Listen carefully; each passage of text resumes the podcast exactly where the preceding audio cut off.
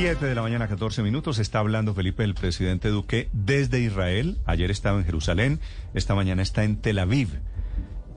Y el presidente Duque me da la impresión, Felipe, en la declaración que da hace algunos minutos sobre Irán, sugiere que lo de ayer del ministro de Defensa no fue tan metida de pata.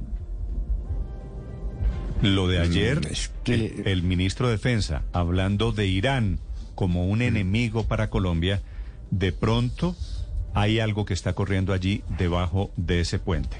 El presidente Duque está hablando que no pueden aceptar una nación con el- que está promoviendo el uranio enriquecido, que es una de las armas, de los elementos para fabricación de armas nucleares, ya hablando del tema de fondo.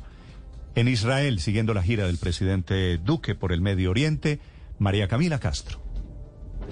Néstor Oyentes, buenos días. Pues sí, hay un nuevo capítulo en el tema entre Colombia e Irán después de las polémicas declaraciones del ministro de Defensa que ayer dijo que Irán y Hezbollah eran un enemigo común de Israel y Colombia.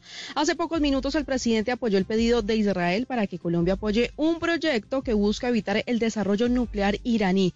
Duque dijo que no se puede permitir en el mundo más escalamientos nucleares.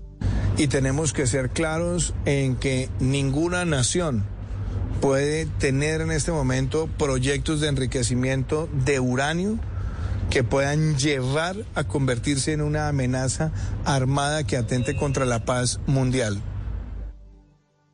Néstor, cuando el presidente Iván Duque se refiere a uranio enriquecido, habla y se refiere al nivel de uranio que se necesita para, que las, para las bombas nucleares y lo que está incumpliendo Irán es el acuerdo que hizo con el gobierno Obama. Néstor, Colombia está en el Consejo Directivo de la Agencia Internacional de Energía Atómica y el pedido de Israel se da en medio de una tensión en la que Irán aumentó el 60% el enriquecimiento de uranio en respuesta a lo que ese país calificó como un sabotaje de Israel a una planta nuclear iraní en abril de este